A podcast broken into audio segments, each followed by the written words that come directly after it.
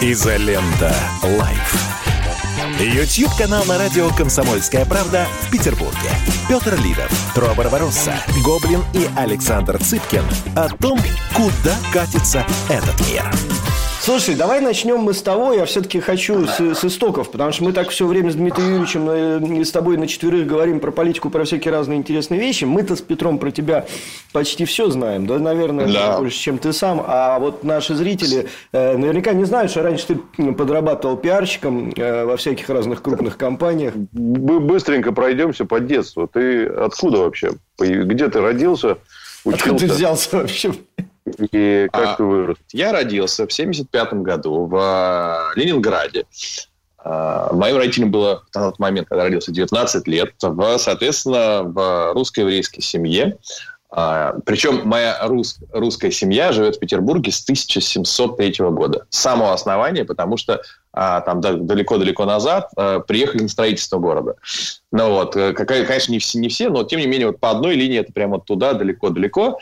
А, а прабабушка как раз ее из Калуги. Они там чем-то там занимались, не помню, ну, соответственно, происхождению. Вот. По еврейской линии, понятно, была черта оседлости, и в Петербурге появились мои предки в начале по разным причинам кто-то эту черту преодолел через военную службу, кто-то как-то еще в начале 20 э, века и вот где-то уже, может, в 20-х годах как-то так. Собственно говоря, я такой вот прожженный ленинградец петербуржец. Родился в Питере, жил в веселом поселке, это район города, Невский район. Мы туда, как только родился, уехали с Фонтанки, квартиру разменяли, туда приехали. Вот там ходился. Я жил в последнем доме города, вот что, что удивительно. Реально последний. После нас был лес. Э, мне до метро было ехать час. Час, час да. до метро. Да, а, еще озерки. Метро. Помнишь, еще был озерки, где да. метро от новых домов просто там. Ты же когда родился ребенком, смотришь, да ничего, и нормально. Э, я помню, а бабушки все, естественно, жили в центре города, у летнего сада, где-то еще, и меня периодически туда привозили, пытались меня обучить э, манерам, и спросили как-то, когда гуляли по летнему саду, и по фонтанке, говорят, ну, слушай, тебе нравится здесь? Говорю, да, очень нравится, мне там лет шесть, наверное. Ну, хорошо. А какое самое место красивое в Петербурге? О, в Ленинграде. Самое красивое место в Ленинграде, бабушка, угол Солидарности и Калантай. Я говорю, а почему там так? Ну, потому что здесь все дома разные, это очень некрасиво. А там все дома одинаковые, ровные. Это я люблю. Я всегда подчеркиваю, что всему в своей жизни я обязан, несмотря на то, что я антисоветчик, я обязан, конечно же, советскому образованию.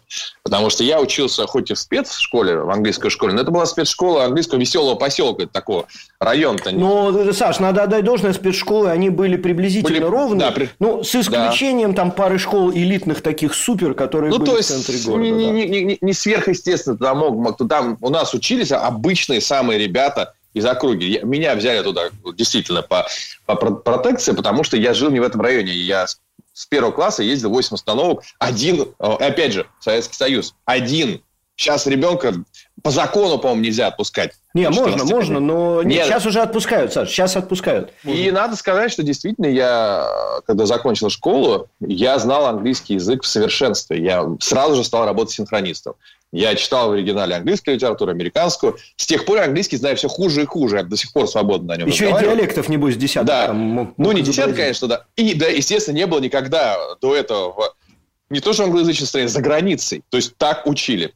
Так. Я же поступил высшую партийную школу. Высшая партийная школа в этот момент преобразовалась в институт госслужбы в Таврическом дворце. Помните, была высшая партийная ну, школа? Ну, конечно, конечно. И это стало вдруг самым таким престижным вузом. И, соответственно, я туда пошел сдавать экзамены, и там была 15-бальная система. И на, на первом же экзамене, а экзамен у меня был раньше, чем у всех э, моих одноклассников, и поэтому, а мы безбожно бухали весь 11 класс. В общем, и я набухался перед экзаменом. Ты не поверишь, я поехал с, буд- с Будунища сдавать вступительный экзамен математику. А они выпускали из зала, а это зал, э, зал, где откуда матрос Железняк выгонял, помнишь, это зал Госдумы. Ну, естественно. И мы, да. и мы там сдавали математику входную. Я э, э, понимаю, что я очень хочу ссать, а выйти нельзя. И я выхожу с половины экзамена, не доздав его. Я из 15 баллов получаю 4. 4 балла из 15 по математике.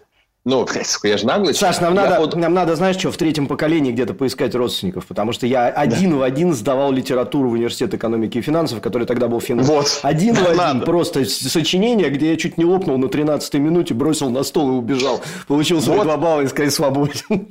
А я хочу напомнить, что эфир наш субботний традиционно приходит, проходит совместно с радио «Комсомольская правда» 92 FM эм в Петербурге. Я, значит, сдаю э, на 4 и иду на апелляцию. На апелляцию я иду. И на апелляции я начинаю вдувать такой порожняк преподавателю. Ну, просто, что вот здесь какая... Прям в аудитории я, порожняк? Прям, прям в аудитории. И я вижу, как-то мужик в углу ага. сидит, вот, на это. потом подходит ко мне и говорит, ну, математику ты не знаешь вообще. Слушай, ну ты такой наглый что если э, ты сдашь остальные три экзамена на 15, я тебя возьму. Говорю, а вы кто такой? Говорит, я, я ректор.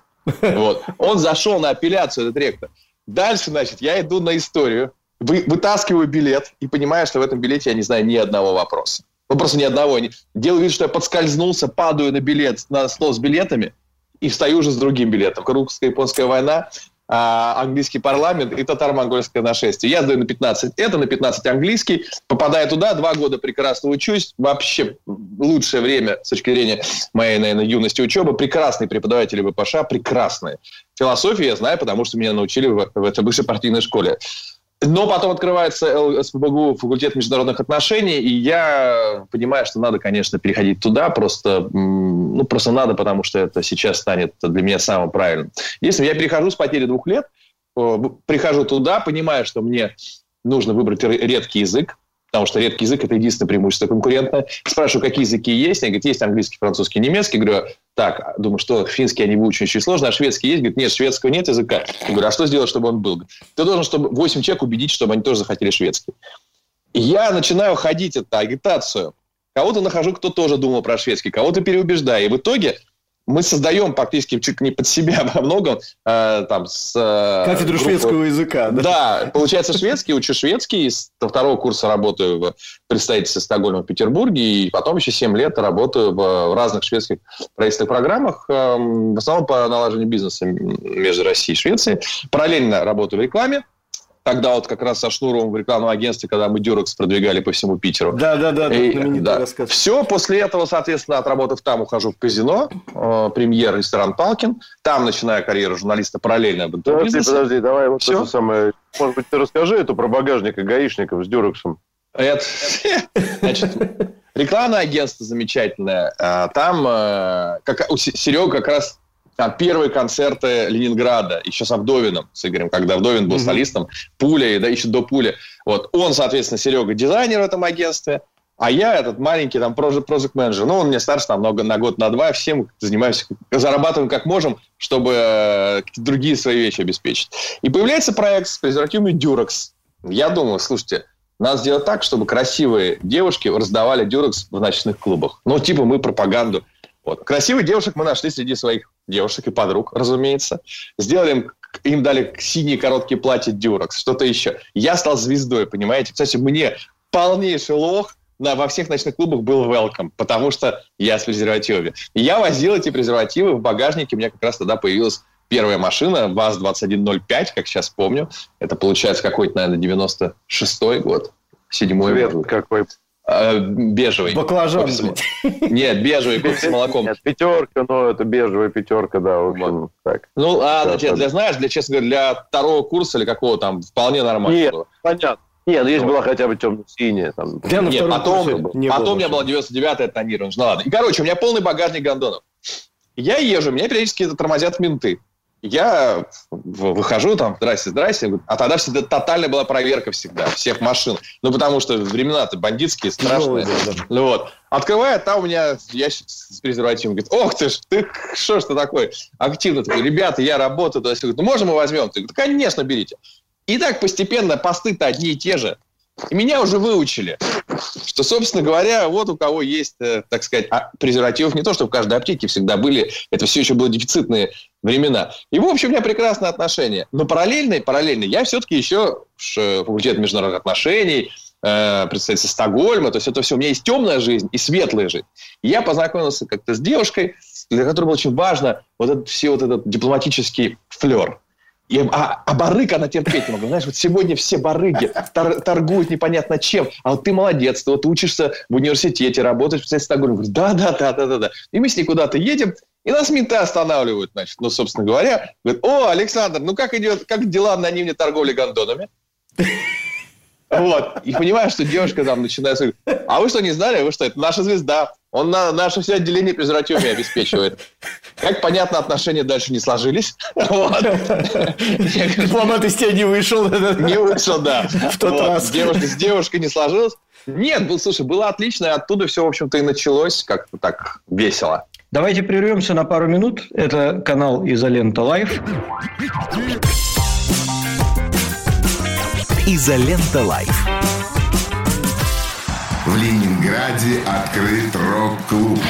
Рок-н-ролл жив пошли на работу к Борису Борисовичу Гребенщикову, и Борис Борисович сторожил эту баню. Первые рок-группы. Я говорю, а дай мне кассетку послушать. А я тебе, говорит, сейчас спою. И вот, видите, Цой мне одному, он мне поет все. Восьмиклассницу, гуляю. И меня уже так вставило. Первые фестивали. И там, и там был сидячий зал, и там, и там было жюри. Более того, жюри выдавало всякие грамоты и дипломы, которые впоследствии по жизни могли очень даже пригодиться и настоящий драйв 80-х. Часто это заканчивалось все визитом в милицию. Легенды и мифы Ленинградского рок-клуба. Каждую субботу в 21.00 на радио «Комсомольская правда» в Петербурге. Изолента. Live. YouTube-канал на радио «Комсомольская правда» в Петербурге. Петр Лидов, Тро Барбаросса, Гоблин и Александр Цыпкин о том, куда катится этот мир. Э, мы вернулись в студию «Изолента Live». Слушай, вот смотри, мне всегда было вот что интересно. Сейчас э, ну, много друзей евреев, да, которые себя там идентифицируют, ездят в Израиль, они как-то вот даже в Москве, кто живет, они там, они ходят в еврейский детский сад, вот это все появилось. Вот ты говоришь, я родился в русской еврейской семье. Когда говорят еврейской семье, у вас что там было? Были какие-то традиции, может быть? Угу. Было ли что-то такое, что тебе ты понимал, что ты еврей? Просто много раз привожу этот пример. Я лет до 14, 13-14 вообще не понимал, что есть разные национальности у нас в школе. Вот. Слушай, не, ну... Вообще речь не шла даже об этом. Понимал, конечно. Во-первых, ну, потому что все ты с этим сталкиваешься так или иначе. Я впервые с кем-то столкнулся, наверное, в классе во втором, в третьем это не было частым явлением, но ты мог огрести, тем более ты такой, а, у тебя прадедушка, и, знаешь, герой войны, суперизвестный врач с таким орденоносным иконостасом, и тут тебе прилетел. И с той стороны, правда, то же самое, и воевали все, и все остальное. А, смотри, у меня и в русской еврейской семье не насаждалась религия точно, но а, мы отмечали Пасху и там, и там, в разные дни. А мы, в синагогу я, нет, не ходил, а в церковь мы могли сходить, да, безусловно. Ну, слушай, ну, потому что это революционное все-таки все было воспитание. У меня мама была крещенная, а, а так как э, семья маминого отца, она вообще из Белоруссии, причем из Западной Беларуси, вот, то, естественно, там это тоже все воспитывалось. А, поэтому меня скорее культурно приучали. То есть в, бабушка с еврейской стороны говорит, слушай, почитай Шалом Алейхума там бабушка с русской стороны, ну, по, по, почитай, не знаю, там, Гелеровскую. Почитай, или... почитай сказку Колобу. А почему, а почему и та бабушка, и та заставляла тебя писать, читать еврейских писателей? Бабушка с еврейской стороны говорит, почитай Шолом Алейхима. Нет, бабушка ты знаешь, в этом... Почитай Шолом Алейхима. В этом диалектика а, Яшенька, ты родишься, тебя в детском саду будут называть жидовская морда, потом в школе, потом на физмате, а потом ты станешь великим русским ученым. Это же наша а тема. называли да, тебя да, когда-нибудь да. жидовской мордой? Один ну, раз. Один, один раз, раз это и то я. Один раз и то я. А, нет, я не сталкивался с таким вот а, проявлением. Все-таки уже это были 80-е годы. У меня семья сталкивалась, там, у меня там бабушку не, не взяли в, ряд вузов, э, потому что это было 50-е годы, и это так достаточно жестко было. В 70-е там это было очень сложно уехать за границу, э, выезжать за границу поэтому выезжают. Потому что могут совсем уехать, а так нет. Нет, сталкивались, конечно, в семье, но в своей семье личной, конечно, у меня уважительное отношение было к русским корням, и к еврейским. Я горд принадлежности и к тому, и к другому народу. И за оскорбление того и другого народа я вписывался. И из той и другой mm-hmm. ситуации. То есть у меня были конфликты, когда и на русских наезжали. То же самое и, и в обратную сторону. Поэтому мог бы авторец получить и там, и там. И чужим я считаюсь и там, и там. Понимаешь? Ну, это всегда да, так. Это всегда так, да. считаю. Ну, то есть, знаешь, такое... У нас ты свой, не волнуйся. я понимаю, у вас я свой. У нас таки да. ты свой. Александр Цыпкин, считаешь ли ты себя больше self-made man или, скорее, счастливчиком? Я, безусловно, стопроцентно счастливчик с точки зрения рождения в правильной семье по воспитанию. И, и действительно, я себя не могу, наверное, назвать э, полностью интеллигентным человеком, но я родился в очень интеллигентной семье с точки зрения восприятия мировой э, окружающей действительности, а не образования. И я стопроцентно self-made, потому что я с 14 лет пахал так, как мало кто в этом возрасте. И я и на стройке работал, и Кока-Колу на улицах торговал, и что я только не делал. А я, когда работал в казино, я мог не заниматься журналистикой, я сдавал 6 интервью в месяц. 6. Вот оттуда я знаю всех звезд. То есть я до сих... Я сейчас пишу одновременно 5 больших проектов, да, то есть, ну, у меня не было выходного дня с тех пор, как я а, вот занялся писательской карьерой, чтобы я вообще не притронулся к компьютерскому сочинению текстов. Ну, я был, может, 3-4 выходных дня. Поэтому а, я в этом плане абсолютно self-made.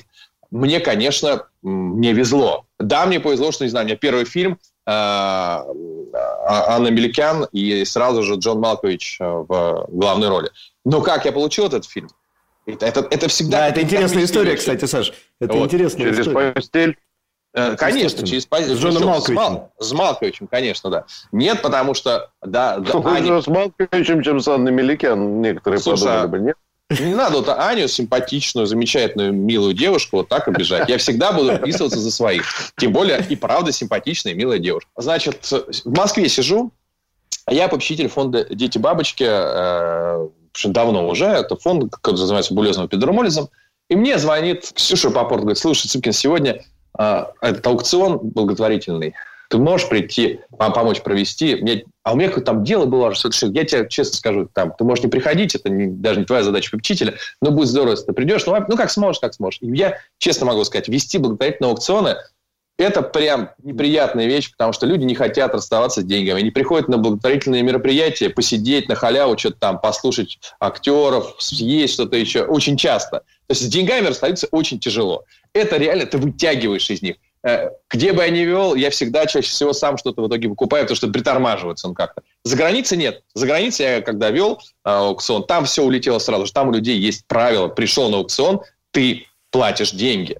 Я думаю, я не хочу идти. Я, правда, не хочу идти, потому что до этого вот, я полтора часа и предыдущий раз. Думаю, нет, ну нельзя, ну надо бы. Я прихожу, там ко мне подходит Аня Меликян и говорит, слышишь, Саша, да, давай сделаем э, одну новеллу, сценарий вместе, я тебе с тобой тебе помогу написать, я понимаю, что не совсем твое. Ну вот. И таких примеров очень было много. Понимаешь? Таких примеров очень было много. Как было пример, откуда появился у меня Константин Хабенский, допустим.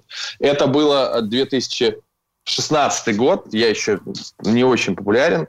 А, И мне моя подруга говорит, слушай, есть э, компания RBI, вот, хотелось бы сделать твой вечер рассказов. Я говорю, хорошо, замечательно, какой у вас гонорар есть? Говорит, Слушай, у нас гонорар вот такой-то. Я говорю, ребята, это мне много, я столько не стою. Я столько не стою, не надо мне столько платить. Но если у вас есть чуть больше, давайте я попробую. Я знаю а, директора и агента Константина Хабенского.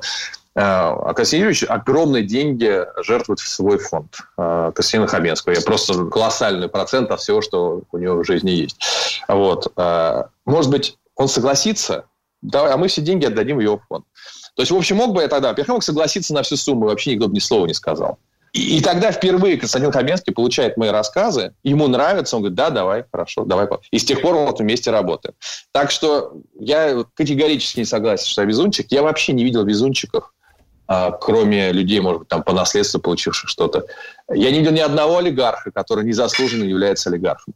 Он в чем-то обязательно талант. Он, он делал это смело, он, делал, он пахал, он Совершенно делал... верно. А уж нагло, нагло временами. Нагло, да. как То есть, угодно, да. Понимаешь, неудача – это чаще всего отсутствие желания, это лень. В ряде случаев отсутствие жизненной энергии. Жизненная энергия, я тут со многими спорю, я считаю, что такой же дар Божий, как рост, как внешность так далее. Вот здесь мне повезло, у меня масса жизненной энергии. Это правда. То есть у меня были ситуации, когда я на, выход... на, ночь, на одну ночь летал в Сеул. Полетел эконом-классом туда, потусил с нужными людьми и обратно, и на следующий день шел на работу. И так иногда проходили неделями. То есть я мог работать до 9 до 10 вечера, тусить до 6 и приходить на работу. Дай-ка я зачитаю немножко комментариев. Подруга моей бабушки Гита Коцера, поскольку прабабушка была из Грузии, моя бабушка с немецкой фамилией тоже подозревалась в принадлежности к евреям. Вообще, у нас какой-то тут антисемитизм легкий процветает. Тут гениальный комментарий. Со мной за одной партой еврей сидел. Мама у него была очень красивая. Как хочешь, так и понимаю, да. Да, да, да. Смотри, значит, э, ну тут два вопроса политических. Хочу уважить наших э, зрителей, которые пишут нам в чатик в наш в этом самом. Согласен ли Александр Цыпкин с тем, что не сознание людей определяет их бытие, а наоборот, их общественное бытие определяет их сознание? Читал ли Александр «Государство и революция» Ленина и в каком возрасте, если да? Конечно, основная масса населения живет по принципу «бытие определяет сознание». Задача человека в его э, росте духовном, скажем так, и в, в том, чтобы осознанность его поступков, осознанность его жизни э, была на все более и более высоком уровне, чтобы перевернуть это, чтобы его сознание постепенно стало определять бытие. Вот и все. Мы все рождаемся в мире, в котором э, изначально, изначально сознание определяет бытие, там, год, два, три, да, твое сознание определяет. Угу. Потом постепенно мир тебя начинает перемалывать, и пост... а твоя задача сопротивляться этому перемалыванию, угу. и в какой-то момент, чтобы твое сознание, расширенное, не расширенное, как угодно, чтобы оно определило твое бытие. А дальше, какой путь? Это может быть путь религии, это может быть путь медитации, это может быть путь э, духовных практик, это может быть путь агностицизма, но при этом а, в воспитании собственной совести, неважно. Но это большая работа который значительная часть населения не проводится. По поводу бытия и сознания, просто чуть-чуть еще два слова хотел сказать. Мы с тобой как-то это обсуждали. И я пытаюсь постоянно донести до людей, что вот э, если брать э, коммунистическую эпоху, огромную, да, и очень, кстати, славную во многом, вот мое глубочайшее убеждение, да. если бы меня спросили коротко, вот почему э, развалился Советский Союз? А я, я бы ответил одним словом. Потому что руководство, идеологическое руководство страны не смогло убедить своих граждан, что сознание определяет бытие. И вот это вот бытие, оно, этот Советский Союз и разрушило. Это джинсы, колбаса и Вообще, прочее, прочее, прочее. Ты абсолютно прав. Просто дело в том, что верхушка Советского Союза не жила по коммунистическим э, заветам. Ну, не жила. Я приезжал в Москву, у меня часть семьи жила в Москве, 80-е годы, когда еще 82-й, 83-й, 84-й. Но я же видел, как, как живет номенклатура. Я же видел все импортные вещи у них, понимаешь, э, э, богатые столы, просто я мог куда в гости куда-то прийти, меня там тетя могла привезти и так далее. Они ну, все да, не да, верили, да. они не верили в то, ну, что... Ну, не все, не что, все, не все. Не но, все, были но некоторые. Многие. Давайте прервемся на пару минут. Это канал Изолента Live. Изолента Live. Как дела, Россия? What's up, страна! Это то, что обсуждается и то, что волнует. Это ваши сообщения в прямом эфире, в том числе и голосовые. Каждый будний день с 11 до 15 часов с Михаилом Антоновым. Эфир открыт для всех. Включайтесь. Радио «Комсомольская правда». Радио про настоящее.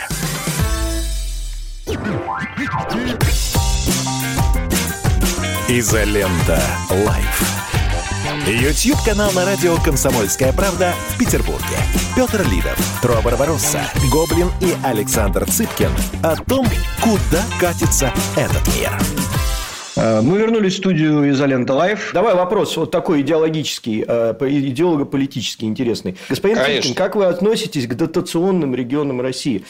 Я-то понимаю, на что он намекает. Он намекает на, на, на то, наш ли Крым, но э, вообще, в принципе, к дотационным регионам России твое отношение. Давай, Я абсолютно нормально отношусь к дотационным регионам, потому что а, что значит дотационный регион? У него есть какие-то задачи. Не знаю, там возьмем условный Крым, как бы к нему ни относиться, но у этого региона геополитическая задача. Должно ли государство тратить деньги, если у него такая геополитика, на геополитическая? Да, безусловно. Во-вторых, граждане, ну что же, они виноваты, что они родились в этом регионе, а, в котором нет, не знаю, там, минеральных ресурсов, или, или он находится на севере, если туда не будут вливать деньги, там вообще ничего не будет. Я нормально отношусь к дотационным а, регионам. Вот знаешь, к чему я нормально отношусь? Для меня это было, ты знаешь, очень подавившая меня поездка в Норильск. Мне рассказывают, как там живут люди. После какой это кошмар. И с экологией, и с какими-то другими аспектами. И при этом очень светлые ребята, с которыми я встречался, там, замечательные такие. Я говорю, слушайте, почему не уезжаете? Ну, вы молодые. Э, здесь же, вот если, опять же, вот если послушать, что там с, с э, экологией, то это очень страшно. Тебе становится за себя, за своих детей. Я говорю, а почему не уезжаете? Я говорю, ну, мы здесь живем, Причем это, это люди какие-то такие действительно светлые. И для меня вот это нет. Мне кажется, если тебе в каком-то регионе, ты не реали... городе, не... уезжай быстро. Вот в Америке, с этой точки зрения, постоянно люди ездят между городами. Постоянно. У нас вот этот, где родился, там и пригодился, губит огромное количество жизней. Потому что нигде родился, там и пригодился. А ты должен найти то место, где приложение твоих сил. Тут есть о чем поспорить с научной точки зрения, потому что Америка есть, нельзя конечно, вообще да. приводить в пример. Америка нация иммигрантов, у них нет оседлости как таковой вообще вообще. Поэтому, ну, например, в Америке нет, ресторанный там... бизнес самый крутой в мире. Они не жрут дома, им нужно постоянно перемещаться, они дома базу себе не организуют. Они постоянно... Я понимаю, согласен. Русские можно... оседлые люди. Ну, это нужно менять. Вот я не люблю оседлость, потому что она губит инициативу твою собственную. Ну вот, поэтому я отношусь нормально к дотационным регионам, э, особенно в империи, а мы империя, и мы, наверное, последняя империя, такой в каноническом смысле этого слова, то есть с завоеванным большим количеством новых земель с другими народами и так далее. Мы последние такие. И у нас свои правила жизни. Еще вопрос есть. Почему в России на данный момент в основном недовольны властью те, кто живут лучше всех? А те, кто живут средненько и слабенько, они э, счастливы тому, что происходит в буквальном смысле, да, и готовы поддерживать всячески Это то, что происходит. Главный вопрос, который сидит в моей голове он мне вообще непонятен. То есть, основные протестные настроения так или иначе проходят в Москве.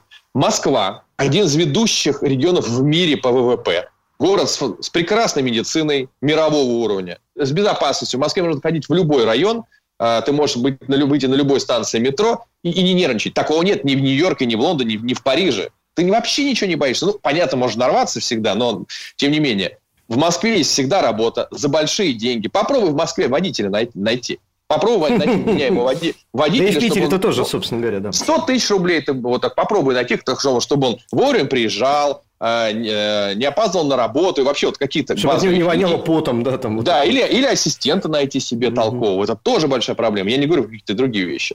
Да? То есть это город, живущий по другим законам, а не как Россия. Да? Тем не менее, а, я уже не говорю про сферу услуг, 24 часа в сутки, все что угодно. От ветеринарной операции до МРТ.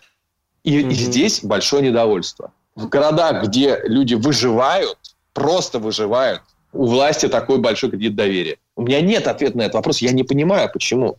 А, как так? Может быть, люди перестают ценить. Может быть... Э, Может, с жира не... бесится уже просто. Вот. Пирамида масла какая-то, да, что ты, типа, эти вопросы уже закрыл, и вот ты теперь хочешь еще вот этого. Мне кажется, есть... Ты знаешь, конкретно в нашей ситуации, какой бы ни был правитель, от него наступает какая-то усталость. В любом случае. Помнишь, как Черчилль выиграл э, Вторую мировую войну для англичан. Не в смысле он выиграл войну, но он спас Англию. Это уж точно он спас Англию, когда он сказал, мы будем бороться. Он, он ну, собрал да, да, союзников, да, да, как, как-то угу. примирился со Сталином. Да, Черчилль, согласись, для Британии сделал очень много. И проиграл выборы. И проиграл выборы. Как это возможно? Вроде бы спасший страну человек. И такое же в мировой истории было очень много раз, когда устают люди почему-то от лидера. А, но объяснить это и потом будут жалеть. Я знаешь, часто пишу, что после Владимира Владимировича а, может прийти такой человек, жестокий, что и критики Владимира Владимировича, и а, его, так сказать, адепты будут стоять у одной стенки, у одной стенки и думают, слушай, хорошие были времена. Зря, могли... зря мы что-то это погорячились тут. Да, да, да. да, могли да давай, давай небольшой блиц. И там еще троп. Смотри, тебе вопрос есть. Вопрос номер один, блиц. Чего больше всего боится писатель и гражданин Цыпкин? Писатель Цыпкин боится того, что не заметит, как кончился тот небольшой, но имеющийся талант. Гражданин Цыпкин боится гражданской войны. Второй вопрос. Сколько нужно денег для счастья в России? Я считаю так, для того, чтобы человек ощущал себя счастливым, он должен ощущать себя в ситуации, что он понимает, что если с его близкими произойдет какая-то медицинская беда, то он сможет этот вопрос закрыть. А, так или иначе, да? Но мне кажется, если у человека в России есть запас, естественно, от 500 тысяч до, там, до миллиона он может аккумулировать, то уже у него есть какая-то подушка безопасности. А безопасность дает тебе ощущение какого-то счастья.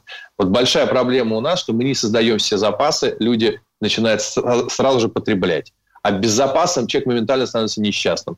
В общем и целом, эта сумма, если у тебя случилась беда, ты можешь на какую-то операцию уже собрать, что-то еще и так далее.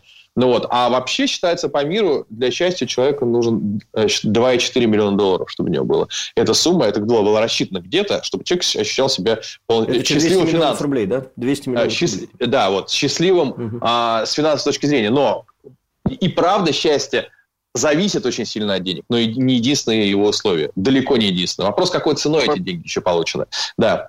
Да, следующий вопрос, последний, он, наверное, риторический, но, тем не менее, уверен, что найдешь на него короткий лаконичный ответ. С кем вы, гражданин-писатель?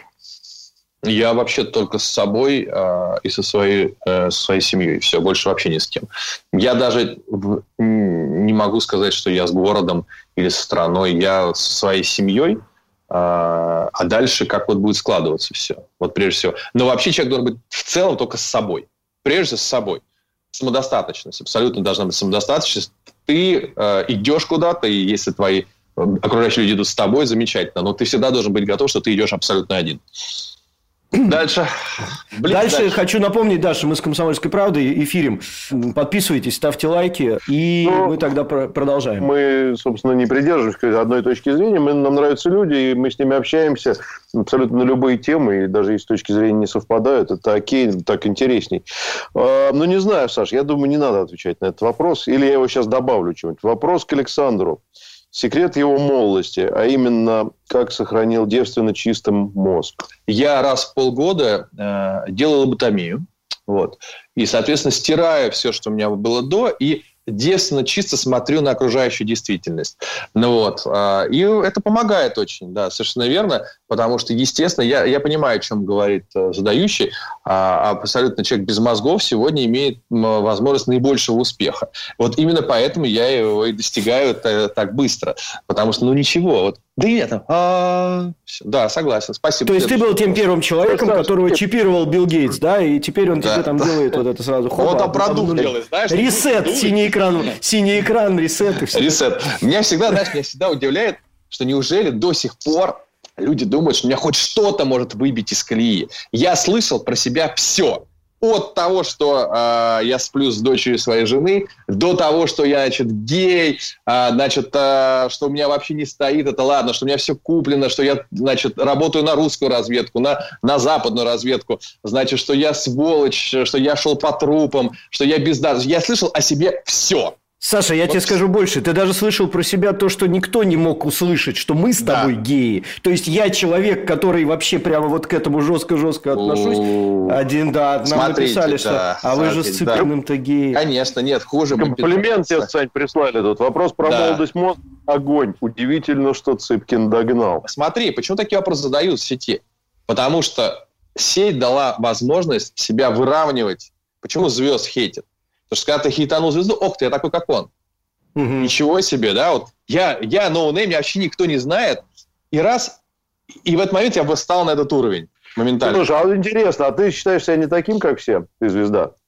А, я себя вообще всегда считал не таким, как все. Не потому что я звезда, сейчас я звезда очень относительно. Спроси у 100, у 100 людей на улице, кто меня знает, знает три. Любой человек себя должен считать не таким, как все, потому ну, что я считаю себя особенным, безусловно, да, что а у меня особенный взгляд на мир, что я умею то, что не умеют другие, и тогда это, конечно, и надо себе в этом признаться, потому что как только себя считаешь ординарным, все, твоя жизнь закончилась. Александр, а как насчет поэзии? Всяко пробовал, если что, прочти. Поэзия, да, естественно, пробовал, но можно быть средним и даже хорошим писателем, но нельзя быть средним хорошим поэтом, поэтому нужно быть гениальным, потому что любые огрехи поэзии видны сразу, моментально. Поэтому я могу написать сатирические какие-то вещицы, могу написать, не знаю, лирическое стихотворение жене его показать или написать ей, но выходить в массы нет, потому что у меня на это таланта у меня нет такого. У нас были гораздо лучшие времена в России по поэзии. Вот это вот хочется узнать. Почему сейчас такой провал? Слушай, ну, твое мнение, именно твое мнение. Я, например, считаю, что русский рок является поэзией. Но у нас сейчас и с этим есть вопрос. Слушай, Оксимирон, прекрасная поэзия. Прекрасная Ну поэзия. нет, вот, кстати. ну я не про это. Ладно, Слушай, потом, это длинно, не будем да. сейчас Ну, давайте, углубляться, дело давайте. в вкусе, это Да. глубок- глубокая Да. тема, давайте Да. свои вопросы засуну подальше, будем идти по этим и, и коротко. Давайте прервемся на пару минут. Это канал Изолента Live. Изолента Live. Присоединяйтесь к нам в социальных сетях. Подпишитесь на наш канал на YouTube. Добавляйтесь в друзья ВКонтакте. Найдите нас в Инстаграм. Подписывайтесь, смотрите и слушайте. Радио «Комсомольская правда». Радио про настоящее.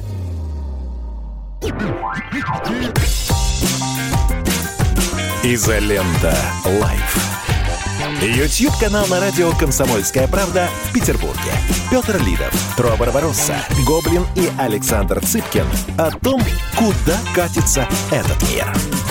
Э, Мы вернулись в студию Изолента Live. А в чем разница, честный олигарх или нет? Деньги олигархов должны идти больным детям принудительно, а не раз в год, когда он соизволит сходить на благотворительный аукцион. Вот это большевистская вещь, которая губит страну. Принудительно люди платят налоги. Вот сделайте так, чтобы были заплачены все налоги. А дальше никаких вопросов. Более того, значительное количество наших граждан работают в предприятиях, так или иначе, которые принадлежат богатым людям.